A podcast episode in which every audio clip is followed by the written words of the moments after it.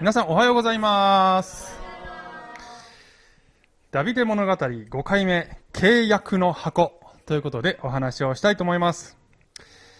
え2回前のメッセージで、小川未明という、あの、童話作家をご紹介したんですけど、同じ時期の童話作家、また童話作家ね。はい。新見南吉知ってますか？皆さん。1913年から1943年、つまり、えー29歳しかでお亡くなりになったんですね。で、あの、私のですね、あの小学校の時の、え国語の教科書に、手袋を買いにというね、小狐が手袋を買いに行く話、皆さんの教科書にありました？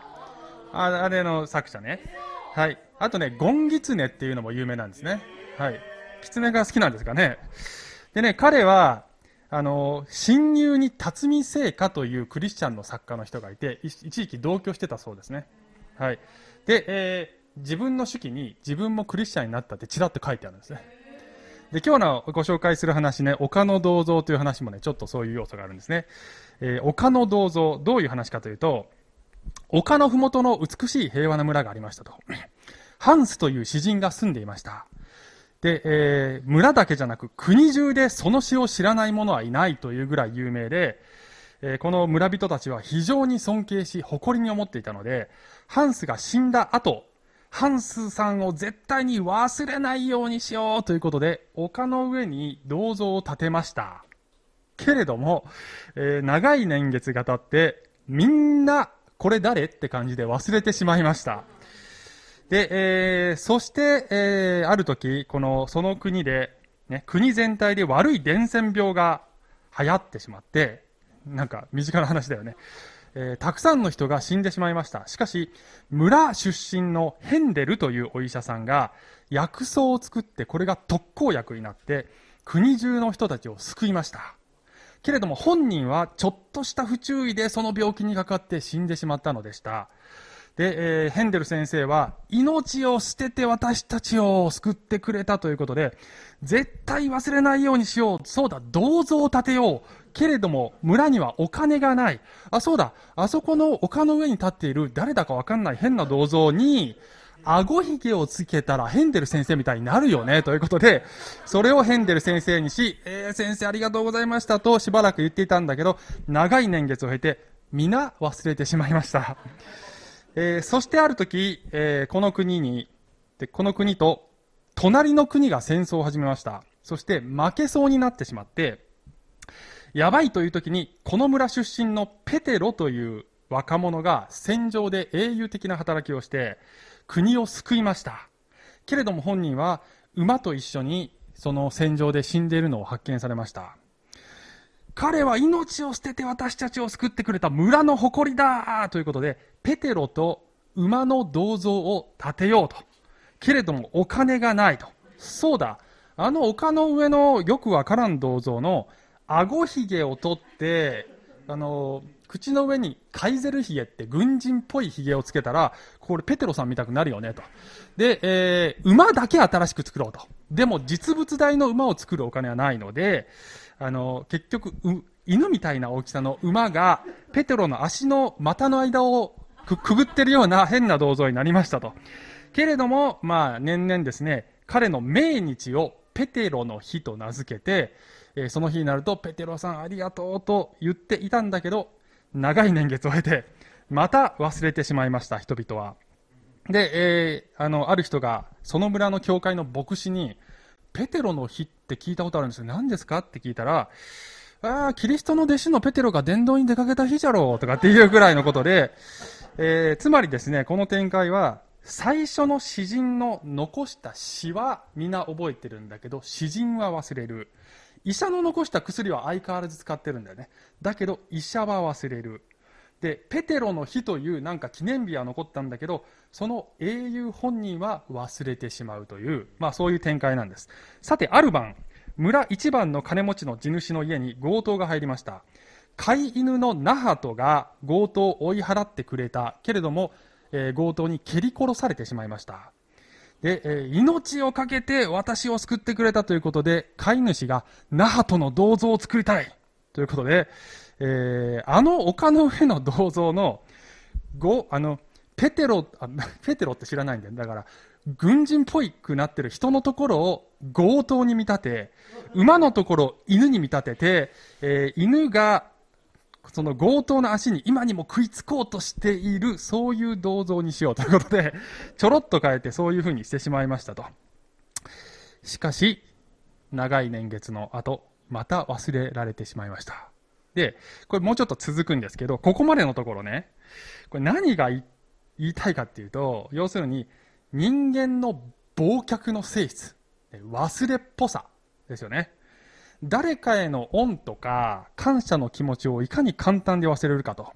受けた恩恵の部分だけはしっかり握ってんだけど、それを与えてくれた本人は忘れ、その人との関係性、私とその人は何の関係があるのかという、その人格との関係性を喪失してしまうというね。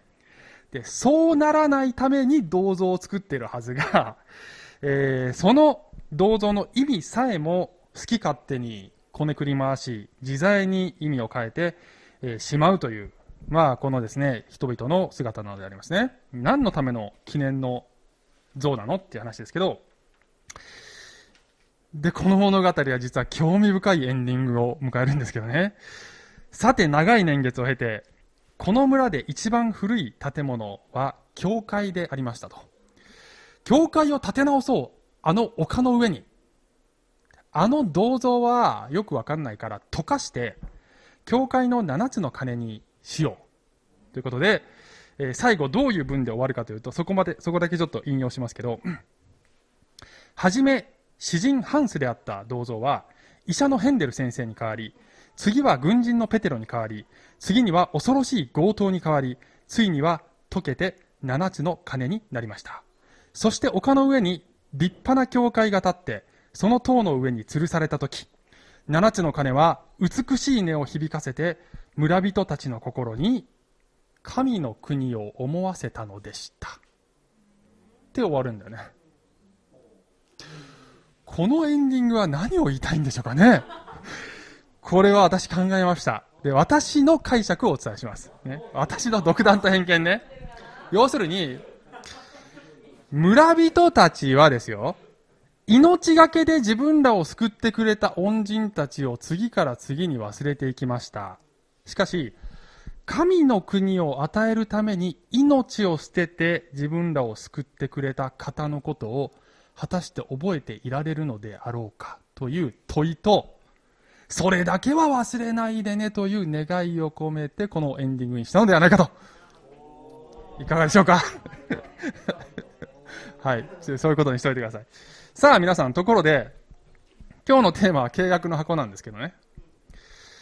この契約の箱は、神がイスラエルを奴隷状態からお救いになって、それを忘れないということのためと、そしてこのか、この神が民の真ん中に住んで、この方との関係を維持し続けるためのものでありますね。しかしイスラエルの民はそれを忘れてしまうんですね。そして、その意味合いさえも都合よく変えてしまい、文字通り今日の箇所ではたらい回しにし、そしてこの神との人格的な交流を喪失してしまう。けれども、なんか祝福だけは我が物にしていたいというような、そういう人間の身勝手さ加減が浮き彫りになっているような話を今日見ていきます。で、今日のメッセージで私が、あ皆さんにね、投げかけたいのは、私たちはそうならないでいられるでしょうかという問いと、そうならないでねという願いを込めてこのメッセージをしたいと思いますね。ということで今日結論は、えー、これに向かっていきたいと思います。ね。主は我らの中にいる。それって超すごいこと。ということを、えー、最後に、ね、申し上げたいと思いますね。ここに向かって話を進めていきたいと思います。はい。よろしいでしょうか。さあ、えー、聖書は、あの、このね、メッセージシリーズ、ダビデのシリーズなので、ちょっとここでペースをスピードアップします。はい。えー、今日は第一サムエルの4、5、6、ね、4、5、6章全部扱います。で、えっ、ー、と、あの、長い記述の間、サムエルは一回も出てきません。一貫してテーマは神の箱です。で、えー、全部読むことはできないので、まあ、口頭で補足しながら、まあ、全体をこう、大掴みにしていくっていうね、そういうメッセージにしたいと思います。さあ、文脈は、えー、時は約3000年前のことでありました。イスラエルは、神の与えた約束の地、カナンに住んでいますが、まだ王はいません。で、非常に無秩序な状態です。霊的にも低迷しています。で、えー、神殿の前身である幕屋というものが、白というところにあって、えー、そこには神に仕えているはずの大祭司エリと、えー、息子らがいたんだけれども、この堕落ぶりたるやということでしたね。えそんな中でも、この幼くして幕屋で仕えることになったサムエルは、え健全な信仰者として育っていって、そして、え前回のあの箇所では、少年サムエルが初めて神の声を聞くという場面でしたね。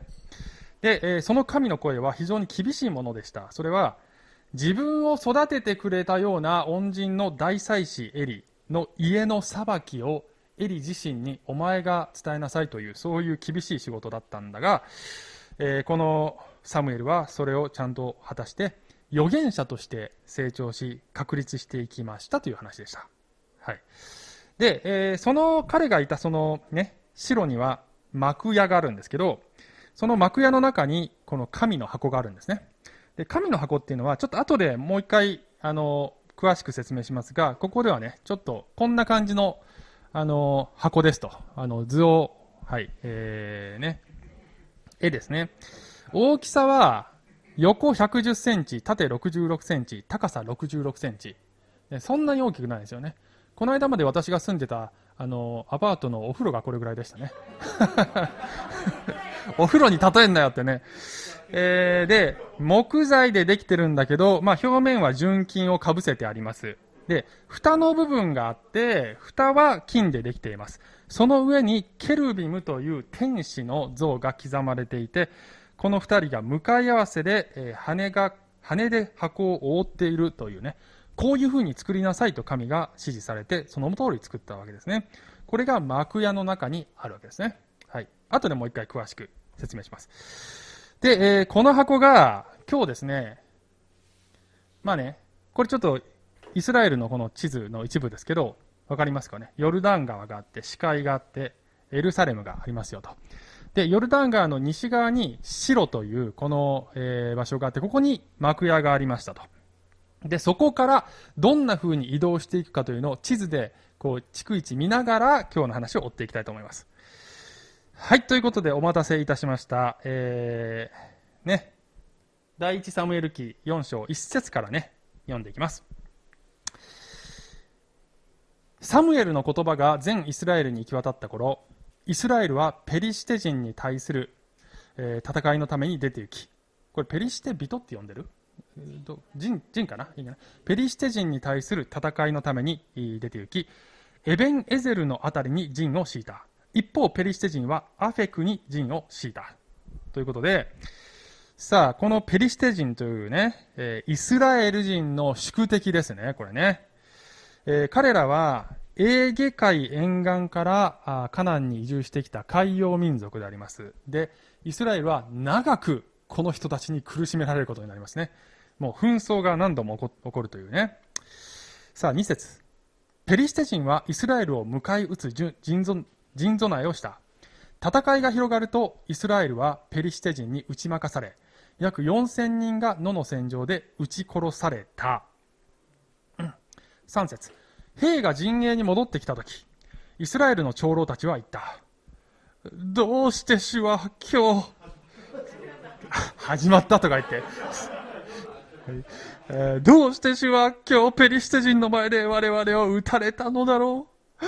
白から主の契約の箱を我々のところに持ってこよう。そうすれば、その箱が我々の間に来て、我々を敵の手から救うだろう。って言ったわけですね。えー、っと、最近ちょっと流行ってるからね、こういうのね。えー、でね、戦いに負けた時に、神の箱がここにないからだよ持ってこいっていうことになったわけですよ。負けたのは箱が戦場にないからではありません。ね。イスラエルが不信仰だからです。なので、悔い改めて神との関係を回復しなければならないのに、それをせずに箱だけ持ってきてどうすんのって話なんですよね。で、箱は神の臨在の象徴ではありますが、神そのものではありません。けれども、まあ、この言葉の通り、その箱が私たちを救うだろうっていう、つまり、まるで幸運のお守りであるかのように、この箱を使っているということなんですよね。で、そういう間違った迷信的な信仰に神様は付き合うことをされません。けれども、まあ彼らは、えー、そんなね、独りよがりの思いで、はい、白からこの戦場にね、その箱を持ってきましたと。で、その時に、まあこの後、えー、どうなるかというと、えー、イスラエルの軍勢は箱を迎えて大喜びで、よっしゃーとこう大歓声を上げると。そしたらそれがペリシテの陣に声が届いて、えー、ペリシテ人は、この、やべえもうかつてあのエジプトをボコボコにやっつけたというあの、ヤハウェという恐ろしい神が来ちゃったよと。ちくしょう負けるかっつって逆に奮い立っちゃうわけだよね。そして、えー、またペリシテ人にイスラエルはボコボコにもう一回やられるという展開になるわけですね。はい。で、11節にとりますと、えー、神の箱は奪われ、エリの二人の息子、ホフニとピネハスは死んだと。まあ、当時の、当時のこの民族同士の戦い、国同士の戦いっていうのは、まあ、それぞれの民族の守護神同士の戦いだというふうな認識がされていたわけ。つまり、ペリシテ人にとっては、俺らの神が勝ったからあいつらの神持っていくぞということで、まあ箱を持っていったわけですよね。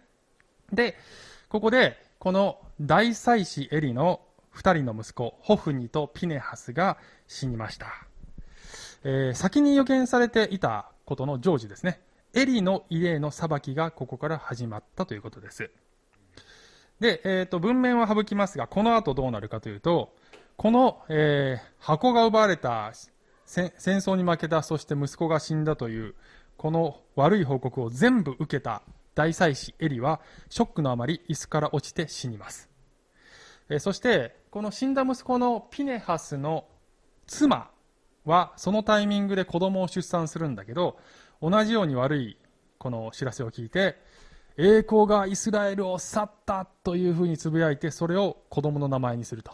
イ・カボテという子供の名前は、栄光が去りましたという名前にしてしまいましたと。ちょひどいね、これね、本当にね。はい。えー、という展開で4章が終わり、ね、5章に入りますが、さあ、この箱は、この戦場から、今度は、あ、あれだね、アシュドデ。アシュドデという町に運ばれていきます。この緑で覆われているところが、ペリシテがこう支配している地域で、その中に5つのこの主要な町があるわけですね。その一つが、あ、えー、アシュドデですね。はい。で、アシュドデに行ったらば、そこにはペリシテの偶像神であるダゴンの神殿があると。ダゴンね。ダゴン。で、えー、このダゴンの傍らに箱を置いたわけ。つまり、俺らの神があいつらの神ヤハウェを捕虜にしたぐらいの意識なんでしょうね、きっとね。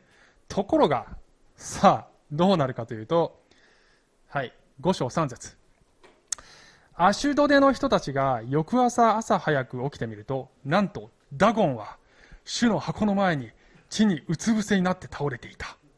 そこで彼らはダゴンを取り元の場所に戻した。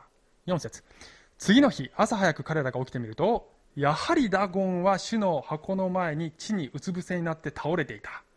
ダゴンの頭と両手は切り離されて敷居のところにあり、胴体だけがそこに残っていた。これは怖いよ。これは怖いよ。だって自分らが信じてる神様がさ、ボコボコに破壊されてんだよ。これは怖いです。で、えー、怖えと思ったね。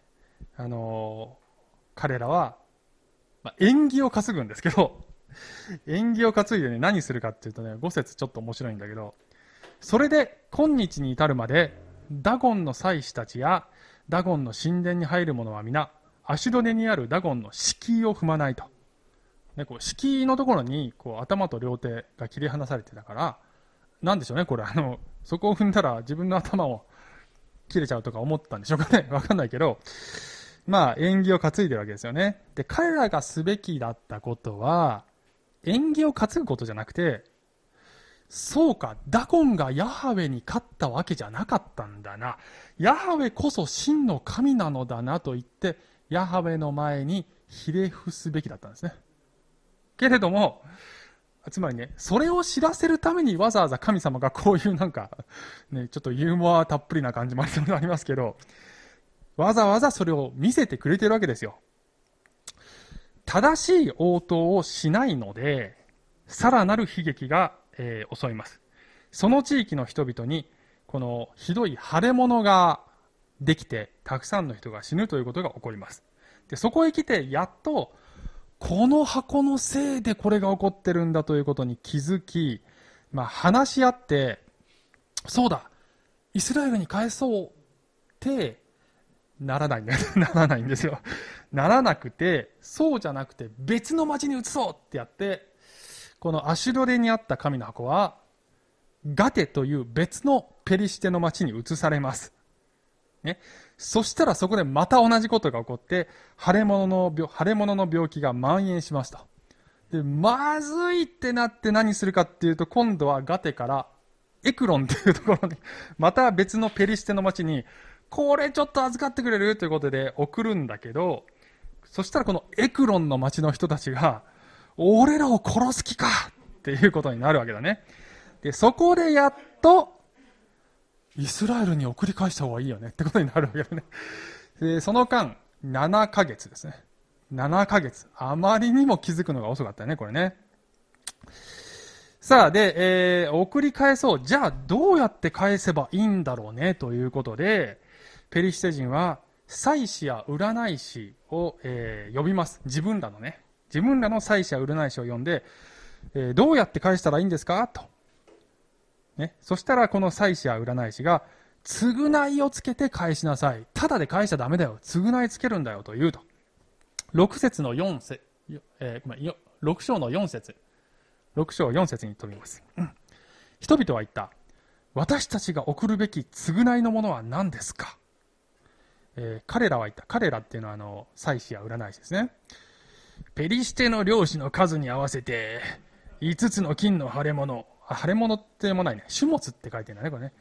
5つの金の種物。つまり、5つの金のネズミです。彼ら全員、つまりあなた方の漁師たちに同じ災いが下ったのですから。あなた方の種物の像、つまりこの地を破滅させようとしているネズミの像を作り、それらをイスラエルの神に貢ぎとして捧げなさい。もしかしたら神はあなた方とあなた方の神々、そしてあなた方の地の上にのしかかっているその手を軽くされるかもしれません。ということで、腫れ物の像を作ったんだね。これどういう形なのって感じでね、見てみたいですけどね。ちょイメージできないんですけど、腫れ物の像ってね。と、ネズミの像ですね。これは、ネズミが感染源になっていたからだと思われますね。ねえ、まあ、こ、これ、この腫れ物の像を、こう、イスラエルの神様が喜んでくれるだろうって 思う、その発想がよくわかんないんですけど、えー、まあ、彼らなりの贖いの品だったわけですね、これはね。さあ、それを、えー、牛舎に乗せて、箱と一緒に乗せて、送り返すんだけど、その牛舎を目牛に引かせます。で、目牛は子牛に乳を飲ませている目牛なので、本当だったら子牛のところに戻りたがるはずが、えー、そうでなく、まっしぐらにイスラエルの町の方にこれを引いていきました。そこでこのペリシテ人は、やっぱりこれは神だったんだなっていうことを、えー、に納得するということですね。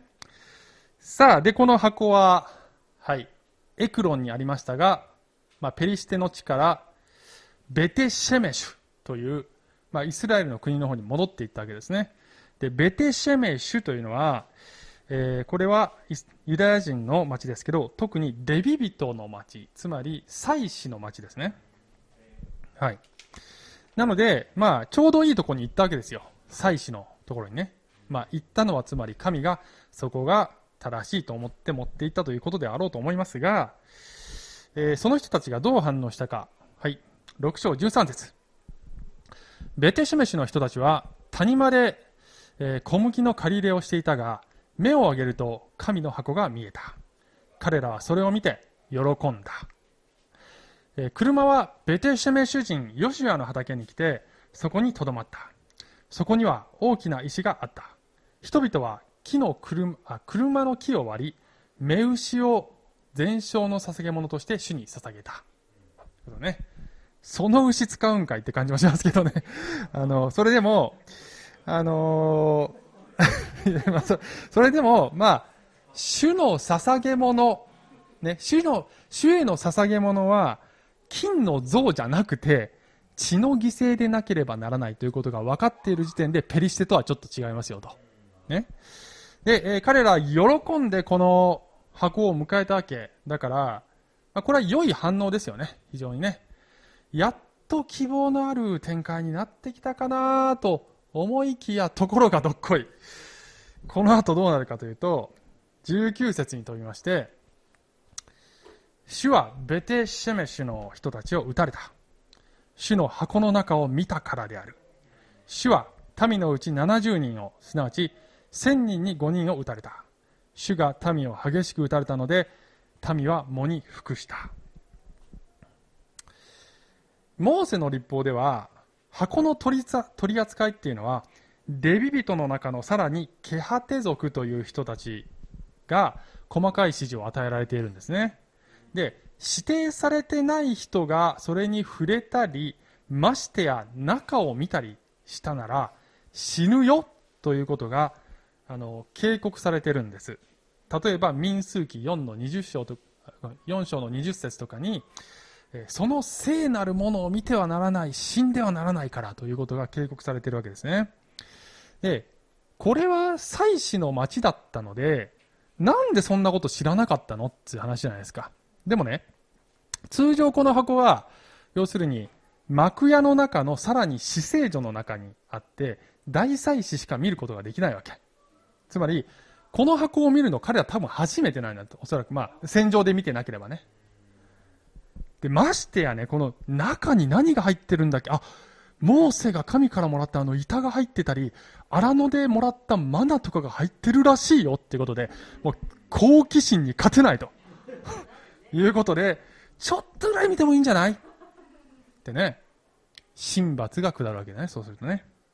で、そうなった時に、このベテシェメシュの人たちは、あ無理無理無理無理、この箱無理ってなって、あの、別の、キルヤテエアリムという別のイスラエルの町、はい。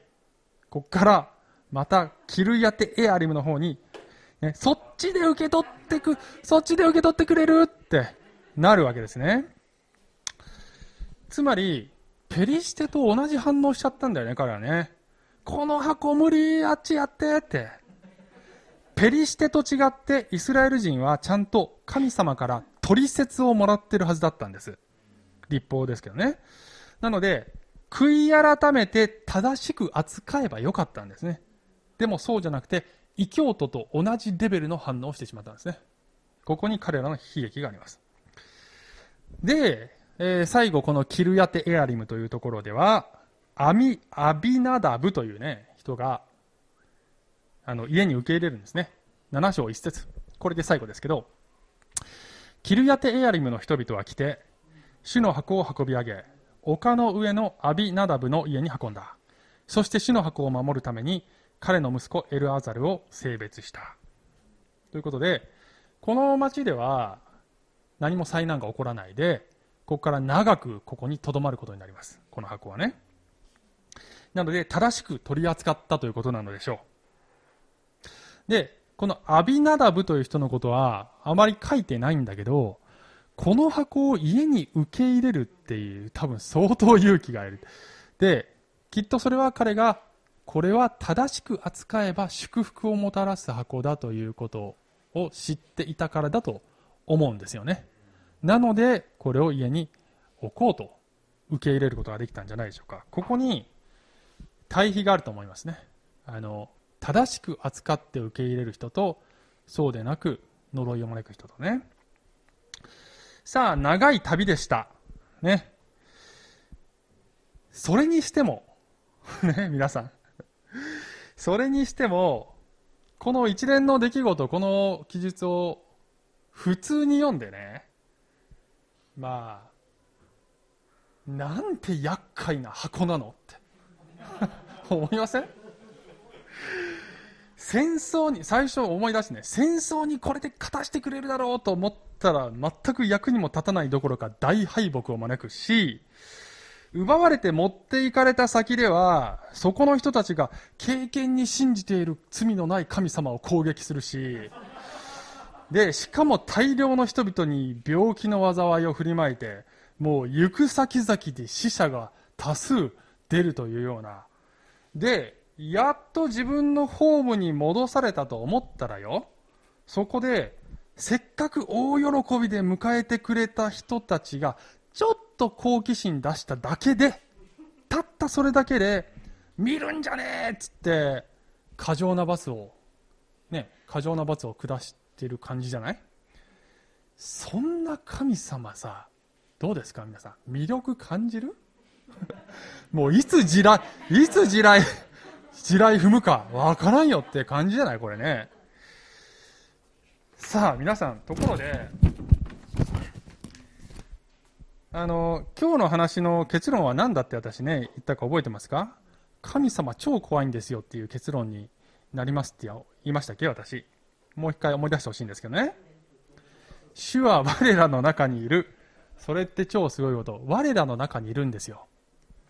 我らの中にいるって怖くないですか？皆さん。どうですか？皆さん、今日教会に来るときに、今日私は主に打たれて死ぬかもしれないという覚悟で来ました？教会に。まさかその覚悟なしに来たんですか？嘘。ちょっと甘くないあるいはね、オンラインでね、見てくださってる方、ズームで参加してくださってる方も、この動画見たら、今日腫れ物できるかもとかって思ってます。今、今、腫れ物があるのは、それは僕のせいじゃないからね。一応言っときます。イエス様は、神様をパパって呼んで、あの、飛びついてっていいんだよって言ってくださったんですよね。今日の箇所と同じ神様です。矛盾してない。この神イメージのギャップを埋めるために、そして今日の箇所を読んでも新約聖書の神様と同じ神様をそこに見つけるためにはどうしたらいいんでしょうかということで、ここから3つのことをね、後半考えていきます。このギャップを埋めるために、はい。神の性質、神の方法、神の痛み、この3つを皆さん考えましょうということですね。あの、いつもみたいに生活の中で即なんかあの適用っていう感じじゃないですけど、これをわか、これがわからないと、神が我らの中に住むということの凄さはわかりませんので、えー、今日はこういうことを確認したいと思います。はい。一つ目、神の性質。ね。えー、神様はいろいろな性質があるんですが、その一つは聖なる性質。holy という性質ですね。イザヤ書6章の3節では、あの、イザヤという預言者が、主がミザに座っておられるのを見たと。で、その周りに天使が飛んでて、このように天使が言っている、聖なる、聖なる、聖なる万軍の主。その栄光は全地に満ちる。というふうに賛美しているシーンを見ますよね。で、イザヤは、これを見た、この聖なる方を見た自分は死んでしまう、自分は汚れているからというふうに言う、そういうシーンがありますよね。聖であるとはどういうことか。これ結構難しいですよこの概念はね。まあ、一言で言うと、分離していること。分離していることですね。で、神様にのケースで言うと、汚れから分離していること。汚れを絶対にこの 0.001mg も取り込まないこと。分離していることですね。まあ、分離っていう言葉を聞くと、多分皆さんすぐに思いつくイメージは、例えば水と油ですよね。まあ、水と油っていうのは、もうどんなにかけ混ぜても、かき混ぜても、溶け合って一つの液体になるということがないなのでね気の合わないもの同士を水と油だって言ったりするでしょなぜ溶け合わないかというとそれが水と油の性質だからです。ねそれが性質というものなんです。もちろん細かいこと言えばあの分子分子の表面張力が違うとか、ね、そんな言い方はあるんですけどつまり水はこうできているって話なんですよね。そうじゃなきゃそそうでなければそもそも水じゃないしっていうことなんですよ。だからなんで溶け合わないの？水よ水よ油を受け入れようって。怒っても仕方ないんだよ。なぜかというと性質だからですね。わかりますね？でね、なんで神は私たちを汚れのあるまま受け入れることができないの？器が小さいんじゃないの？神様って。怒るとしたら、神の性質が分かってないんですね。あの、私たち人間は汚れを持っているので、逆に私たちは日常生活で、清濁合わせ飲むっていうことをしながら生きてるんですよ。綺麗なものも汚いものももう受け入れていくしかないんですね。で、なんか日本人的な感覚だとそれができることが度量が大きいことみたいな ところがあるんですよねだから聖書の神様とかねそれができない聖書の神とかっていうのはなんか冷たくてね器が小さいとかっていう印象しかないんだけどあなたがそれできるのはあなた汚れてるからなんですってことなんですよね。で汚れを持ってない神聖なる性質の神はそれができないのだということをあの知らなければわからないんですね。あの、デイリーブレッドというデボーションブックがあって、ちょっとそこからの受け売りなんですけど、超受け売りなんですけど、あの、えー、この動物知ってますか？あ、よかったね。え？おこじょ？おこじょこの辺いる？ハクビシンはいるよ。ハクビシンはいるよ。あの、天、天もいるし、ハクビシンもいるよ。昔天を車で引いたことありますけどね。おこじょ、おこじょ、おこじょは、えー、冬は、冬は毛皮がものすごく真っ白になるということで、毛皮欲しさにハンターが狙うんですよね。で、えっ、と、で、どうやって捕まえるかというと、まず巣を見つけるんですよ。で、巣っていうのは岩の裂け目とか木の穴とかね、ところです。で、そこに行っても、おこじょがいつもそこにいるわけじゃないんです。なので何するかというと、巣の入り口を汚すんですね。多分、ペンキか何かだと思いますけど、汚すんです。その上で、その地域に猟犬を放って、ワンワンワンってこう幅広くやると。そうすると、危険を察知したおこじょが、急いで巣にわーって戻ってくるんだけど、入り口汚れてて入れない。そこに猟犬が戻ってきて挟み撃ちみたいな取り方をするんですよ。つまり、おこじょは、汚れを受けるより死を選ぶのです。とかつって、あの、ほんまかいな、みたいなね。すいません、あのね、あの、信憑性はちょっと責任持てません。これ、受け売りだからね。生物学に詳しいわけじゃない、私がね。で、まあ、あの、本当かどうか知らないんですけど、まあなんか、清、清い性質というものをイメージするにはなかなかいいかなと思って紹介してるんですけどね。つまり、汚れを受けたらもうそれは自分ではないという。自分が自分ではなくなる。それだったらもう存在しない方がいい。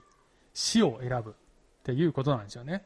でも、神様がおこじょと違うところは何かというと、死ぬ、死ぬことができないということなんですよ。神は死ぬことができないんです。だから、近寄った方の側が死ぬしかないんです。わかりますかね？神は死ぬことができないので、近寄って触れた方が死ぬしかないんですね。清い性質というものの厳しさを汲み取らないと神様のやってること全然理解できない。ということですね。それが一つ目。さあ、さあ、さあ、はい。二つ目。じゃあその神様、清い神様が、えー、汚れた人間を受け入れるために、どういう方法を取るのでしょうかということですよね。二つ目、神の方法。えー、イエス様より前の旧約の時代においては、モーセの立法に組み込まれている祭祀制度があります。はい。で、その祭司が働いているこの幕屋というものをね、以前もお見せしましたが、もう一回ね、こんな図で図なんですけどね。あの、幕屋は後に神殿になります。で、幕屋と神殿は、まあ、構造は一緒、機能も一緒、あの、サイズと豪華さが、あの、神殿の時にもっと立派になるんですけど、やってることは一緒ですね。で、まあ、このうちの一番奥の方、左側の奥の方に、えー、まあ、本当はこれね、全部カーテンで仕切られてて、で、えー、この一番奥の左側の部屋が死聖所という部屋で、その中に、えー、先ほど言った神の箱、契約の箱が置かれているのでありますね。で、えー、この契約の箱の中には何があるかというと、えー、モーセが神からもらったその実会の板が入ってて、でその板っていうのはすなわち神の言葉ですよね。神の言葉が入ってる。神の言葉ってあるあると同時に、私とあなたはこの契約で結ばれてますよというこの証がこの板ですよ。で、ヘブル書を見るとね、それだけじゃなくて、アロンの杖とマナも入ってましたってことが書かれ書かれてるんですけどね。で、えー、この、この死聖所に入れるのは、さっきもちらっと言いましたが、全世界の中でたった一人の大祭司、イスラエルの大祭司だけが年一回だけ入れますっていう。で、そこに動物の贖いの血を携えて入りますと。で、その場所に神は五輪剤を表す。社会なグローリーと言いますけど、えー、臨在を表し、またそこで贖いの血が振りかけられる。そして、そこで啓示が語られるということが、まあ、出エジプトの25の22にね、こういう言葉がありますね。これ神様がおっしゃっていることですけど、私はそこであなたと会見し、イスラエルの子らに向けてあなたに与える命令を、そのなだめの蓋の上から、なだめの蓋っていうのはつまり、その箱の蓋ですよね。えー、恵みの座っていう風な呼び方もしたりすることあるんですけど、英語で mercy seat ってね、憐れみのあの座です。で、その上にそのケルビムという天使がいるわけですね。その、そのなだめの蓋の上から、証の箱の上の2つのケルビムの間から、ことごとくあなたに語る。つまり、そこが神が語られる場所、啓示を与える場所ですよ、と言ってるわけです。この方法でのみ、汚れある人間との接点を持つことができる。この方法でのみ、神は人間の間に住むことができる。この幕屋の形で。ということなんですね。随分行々しいですけどね。あのー、皆さんね、このコロナに感染して重症になってしまった人の家に、あの、救急隊員が入っていって、この、担ぎ出そうとするような、そういう映像を見たことあります？ものすごい、この、物々しい防護服を着てるでしょ？ね。で、まあ、救急隊員も、で、お医者さんもそうなんですけど、あの、そうやってこう、ものすごいガードするわけだね。あれ、ちょっと、やりすぎじゃない？だって、患者に失礼じゃない？と思いません？医者も救急隊員も、感染したら仕事できないんだよね、もうね。あの、医者で、もう医者じゃないんですね。救急隊員でもないんです。感染したらもうダメなんですよ。なので、ウイルスを取り込まずに、つまり、汚れを取り込まずに、それでも救いを与えるために、細心の注意を払ってるわけだね。神様も同じですね。殺さずにどうやって人間と接点を持てるのか、細心の注意を払ってるわけですね。で、えー、今このね、箱の特徴をいろいろ言いましたが、もう一回そのキーワードをちょっと列挙しますと、こういうことを私言いました。そこは神の臨在、社会なグローリーが宿る場所ですよ。贖いの血が振りかけられる場所ですよ。啓示が与えられるべし場所ですよ。神の言葉と契約の印が、えー、保存される箱ですよと。すべてイエス・キリストの特徴です。つまり、この箱はイエスの型ですね。やがてこういう方が来るよという予表としてこの箱があるわけですね。ヨハネの福音書の1章の14節に、あの、こういう言葉がありますね。言葉は人となって私たちの間に住まわれた。私たちはこの方の栄光を見た。父の身元から来られた独り子としての栄光である。この方は恵みと誠に満ちておられた。この住まわれたという言葉は、え、ギリシャ語でスケイネイというそうですが、これは幕屋を張ったという意味合いがあるそうですね。つまり、神は私たちの間に幕屋を張られた。つまり、イエスの人間としての肉体が幕屋で、その中に宿っている神の本質が、この箱の形で何千年も前に表現されてましたよということでありますね。わかりますかね？つまり、この箱がイエス・キリストなんですね。このようにして、私は罪ある人間と神である私の接点を持つよ。この方法で結びつくことができるよ。